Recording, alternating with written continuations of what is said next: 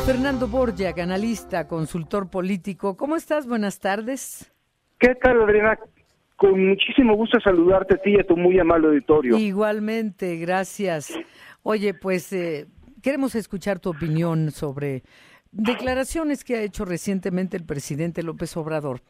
Pero algo que ha sido muy polémico es lo que declaró el viernes defendiendo eh, haber divulgado el número telefónico de la corresponsal del periódico New York Times. Hoy vuelve a hacerlo.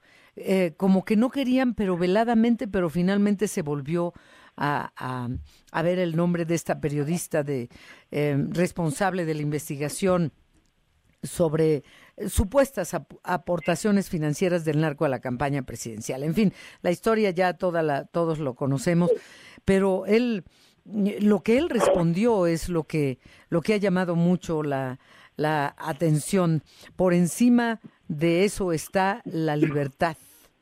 Eh, eh, todo lo que declaró como respuesta cuando fue criticado. ¿Qué opinas, maestro?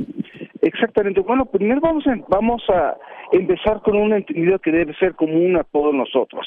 Esto es condenable, esto es algo que no se debería hacer, y es un abuso del poder por parte del presidente que lo haga. Y ya una vez con esto creo que podemos hacer la siguiente, la siguiente pregunta. Si está mal, ¿por qué le funciona? Y esto es algo que es un poco más complejo de asegurar. Es decir, eh, el presidente dijo claramente que su moral, que su libertad está por encima de la ley, lo dijo explícitamente por primera vez en ese sexenio, pero ha gobernado todo este sexenio asumiendo que así sucede.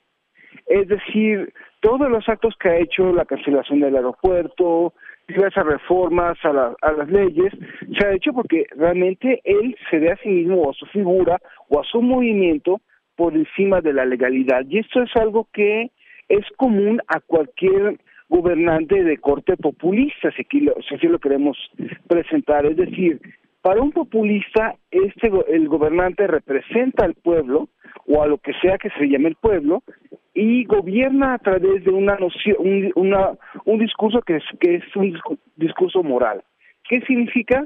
Él define a nombre del pueblo lo que está bien y lo que está mal, especialmente a los que considera enemigos del sistema.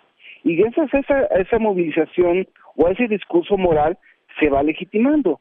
Y lo que estuvimos viendo, lo que hemos estado viendo a partir del viernes, es que simple y llanamente está diciendo, eh, o, está diciendo explícitamente lo que ha venido haciendo. Es decir, es una persona que naturalmente una mayoría de la gente lo ve como superior a la ley. Y otro problema también muy importante, estos gobernantes populistas ganan porque la ley comienza a perder legitimidad. ¿A qué nos referimos? Eh, durante muchos años eh, la democracia ha ido, ha ido pasando a nivel mundial por, las, por un cuestionamiento muy serio sobre su desempeño, sobre la capacidad que tiene para resolver problemas como inseguridad, desigualdad o corrupción, y ese bono que tenían las democracias se va perdiendo y lo recogen personas que obviamente hablan de eh, hablan no tanto de la ley, sino de la voluntad de una persona que va a cambiar las cosas. Y esto es un sello que es muy común desde Hugo Chávez, eh, Bukele, Trump, Erdogan y muchos otros a nivel mundial. Es decir, todo esto es parte de una estrategia discursiva que es común a todo el mundo y a todas las democracias cuando declinan. Sí, pero qué fuerte lo que acabas de decir. Y ha sido así, la ley pierde legitimidad, se desgasta la palabra, no solamente la palabra, sino eh, lo que dices está claro, la ley pierde legitimidad. Suena eh, em, a, a, juego de palabras, pero, pero está siendo así.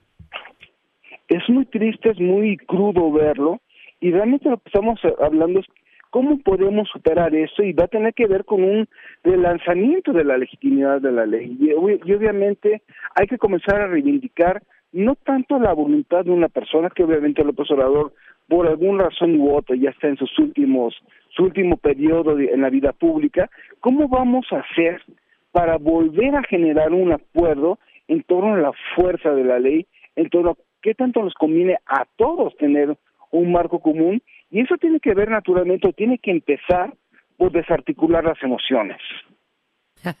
Sí, sí es cierto, porque es el, el manejo que ha sido constante en el presidente López Obrador y desde antes de que fuera desde antes de que fuera presidente. Sabe cómo llegar, es un gran comunicador por encima de la ley, de las de, de la ley de lo que de lo que sea. Ha sido una una constante, lo hemos visto y más durante su administración cuando ha tenido la oportunidad de, de demostrar su poder y punto, ¿no? Es, es, lamentable, pero entonces, ¿qué debemos replantearnos una vez que López Obrador salga de la presidencia en siete meses? Bueno, en primer lugar, reconocer que necesitamos tener un piso común entre todos y en ese sentido una dinámica de polarización como la que tenemos lo único que hace es favorecer al presidente se trata de comenzar a construir un centro y eso y el centro no es una posición de quedar bien no es una posición buena ondita como dicen algunos críticos. El centro es volver a encontrar un piso común entre quienes entre quienes nuestros políticos sean del partido que sean no quieren que tengamos.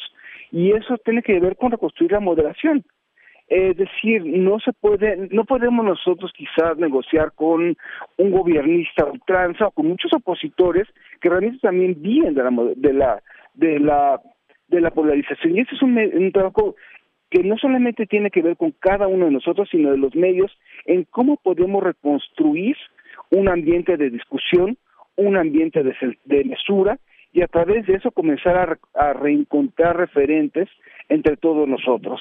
Sí porque se pierden el orden y el respeto si no se cumplen las leyes. Exactamente, y en ese y en eso también también perdemos la convivencia. Sí, sí, sin orden y respeto nada. Nada. Ay, maestro Fernando Borjak, pues qué interesante siempre escucharte como analista, consultor político. Muchas gracias y buenas tardes. Muchísimas gracias a ti, Adriana, como siempre, y un saludo a ti y a tu auditorio. Un abrazo, gracias.